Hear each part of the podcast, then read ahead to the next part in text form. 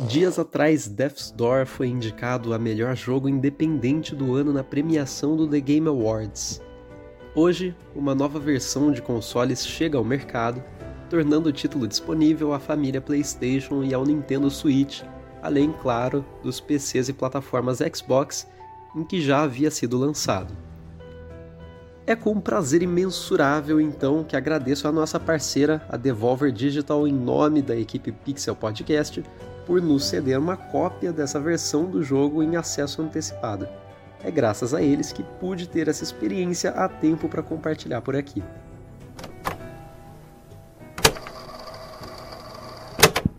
Saudações a todos, Pedro Batera é quem vos fala e hoje, num formato diferente, trago a vocês esse ensaio review de Death's Door.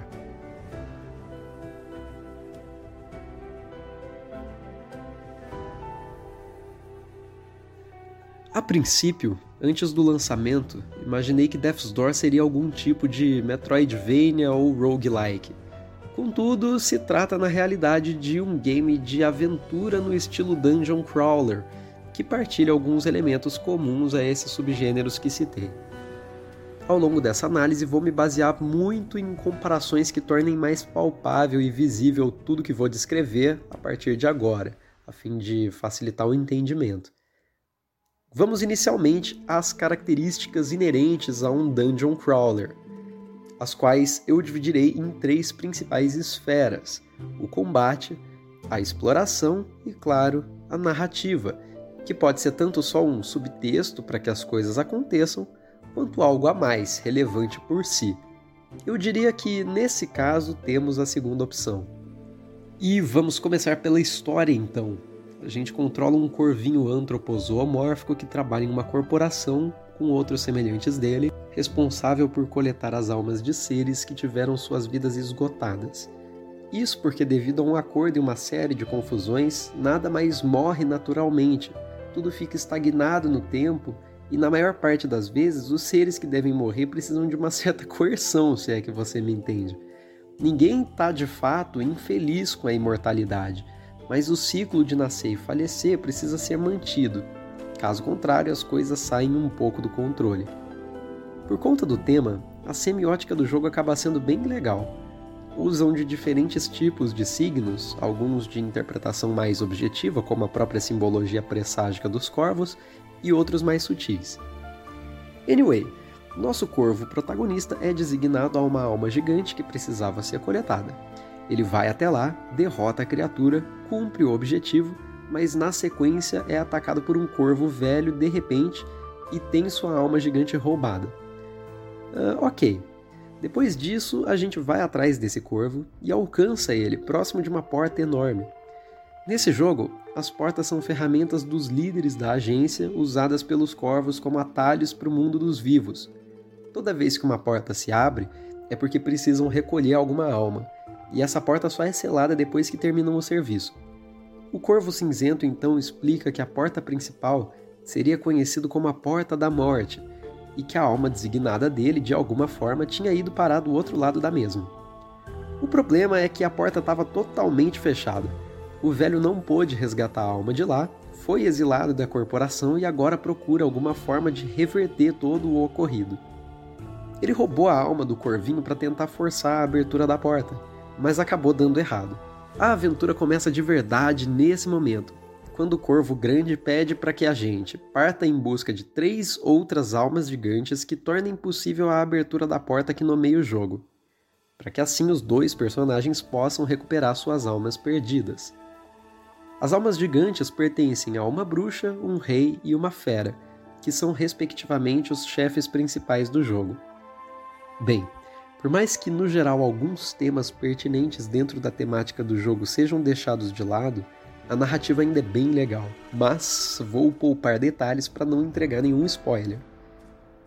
Partindo agora para o loop de gameplay, vamos falar dos sistemas de combate e exploração.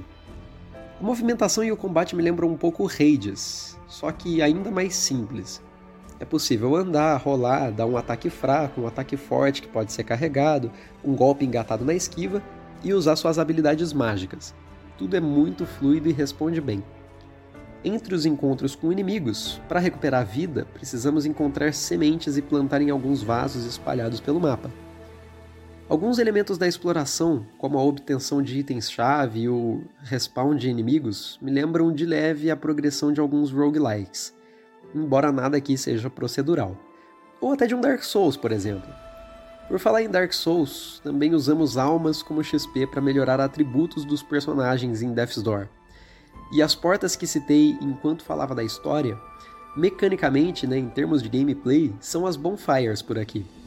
Mas a semelhança para nesse ponto. Quando você morre, mantém todos os seus recursos obtidos até ali. Não é um jogo punitivo como um Souls. Se eu fosse comparar o geral da exploração mesmo, eu diria que em alguns elementos remete a um Darksiders ou até um Nier, que por sua vez são duas franquias inspiradas em Zelda. E não, essa semelhança não é mera coincidência. Saliento aqui que nunca joguei Death's Door antes dessa versão, mas algo me trazia uma sensação de familiaridade. E acho que esse algo é o fato da maior parte da inspiração do jogo vir de Zelda. A atmosfera, o comportamento de personagens, a progressão narrativa, as dungeons e a proposta em si me levam aos bons tempos de Ocarina of Time e Majora's Mask. Às vezes achamos umas placas de sinalização pelos mapas de Death's Door e dá para cortar essas placas ao meio. Sério, sempre que eu faço isso, eu acho impossível não pensar em Zelda. Imagino que esse tipo de coisa faz com que algumas pessoas chamem Death's Door de Zelda-like, ou então de Souls-light, por conta dos chefes gigantes. Enfim, não gosto de nenhuma dessas definições por achá-las simplistas demais, mas é compreensível. Voltando às features do jogo. Se a gente partir para o sistema de magias, eu diria que funciona parecido com Hollow Knight. Sabe o sistema de alma? Aquele em que você precisa atacar inimigos a fim de preencher a barra que te permite executar as magias? Pois então, em Death's Door o esquema é bem por aí também. Isso oferece uma possibilidade de risco e recompensa, incentiva o jogador a ser ofensivo sempre que possível durante os encontros, mas se eu fiz uma comparação com Hollow Knight para elogiar o jogo, ah, agora também preciso fazer outra que critique. Quem jogou Hollow Knight sabe que um ponto razoavelmente falho ali é a criatividade para os power-ups que são encontrados ao longo da jornada, sendo muito básicos e previsíveis, coisas que já costumam ser implementadas desde o início em alguns Metroidvanias. É então, Death's Door também sofre desse problema Existem outras armas além da inicial, mas elas mudam praticamente números. Algumas podem infligir mais dano, sendo mais lentas, outras são rápidas, porém menos fortes.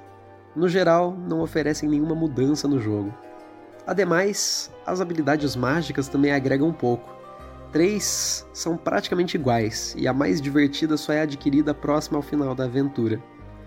O combate a ser sempre o mesmo é o começo do problema mais severo desse jogo, que é relacionado ao pacing.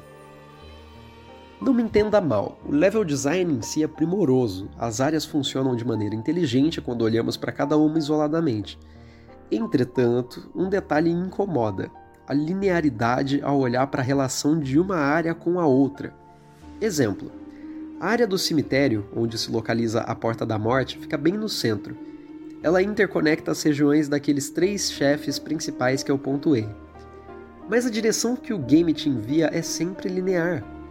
Primeiro precisamos ir até o domínio da bruxa, daí passamos por três áreas. Uma externa, que nesse caso é o jardim da mansão dela, uma interna, que aqui é o palacete em que ela habita em si, onde precisamos libertar as almas de quatro corvos que morreram em missão para liberar uma nova habilidade que permite que a gente chegue a uma terceira área, em cujo final se localiza o chefe. E o problema está bem aí. São sempre três áreas, quatro corvos, uma magia nova e então o chefe. E a magia nova de um domínio é pré-requisito para entrar no próximo, mesmo que a dificuldade de todos os chefes seja quase equânime. Quem jogou Resident Evil Village vai entender o que eu quero dizer com essa linearidade dos chefes principais. Em RE, a gente passa pelos territórios uh, Beneviento, Morro e Heisenberg, enfrentando os chefes nessa ordem, Pois então, Death's Door segue essa linha, mesmo que pudesse ser mais aberto. Essas pequenas possibilidades perdidas são o que eu não gosto. Tenho um bom exemplo. Iniciando o jogo, a gente acha um guarda-chuva. Esse guarda-chuva é uma das cinco armas que estão no jogo. Quando vi aquilo e li a descrição do item, pensei: hum, já sei, em alguma parte vai ter uma gimmick que faça chover em algum mapa, me obrigando a usar essa sombrinha para bater nos inimigos, uma arma mais fraca. Tipo quando a gente tá em Tomb of the Giants em Dark Souls 1 e precisa ceder um espaço ou do capacete ou de uma das mãos para conseguir enxergar. Só que não, o guarda-chuva só serve para fazer um troféu. Ah, caramba, falar assim até faz parecer que eu não gostei do jogo. Na realidade, eu gostei muito. E parte da minha experiência positiva aconteceu devido aos trechos finais. A última magia adquirida muda bastante as dinâmicas de combate. Os últimos chefes são interessantes. A trilha sonora é bem marcante do início ao fim, lembrando uma mistura de Nier com Hollow Knight e, e, nossa, se eu tô comparando a música desse jogo com composições do Kei Shokari e do Christopher Larkin, é porque eu gostei mesmo. Agora, para tudo, o que mais me surpreendeu é que o jogo tem um pós-crédito. Tem atividades pós-endgame que levam a um novo arco que preenche muitas lacunas na história e encerra o arco de vários personagens. Não chega a ser o castelo virado do Symphony of the Night, mas agrega bastante valor ao game. Não estou insinuando nada sobre isso, mas. Assim. A Acid Nerve também desenvolveu Titan Souls antes desse jogo. Lembrem-se disso e percebam que Death's Door te incita a continuar jogando depois de zerar. Por fim, é bom frisar que Death's Door leva de 10 a 20 horas para ser completado, dependendo do ritmo de exploração e da sua vontade de checar cada cantinho. Beleza, por hoje é isso, galera. Agradeço o interesse de quem ouviu até aqui. A Pixel anda meio sumida, mas logo nossos episódios no padrão conhecido voltam a acontecer também. Por hora, espero que esse formato sirva para matar a saudade. Quem quiser comentar algo com algum de nós, as formas de contato estão aí na descrição, beleza? Abraço, até mais, namastê.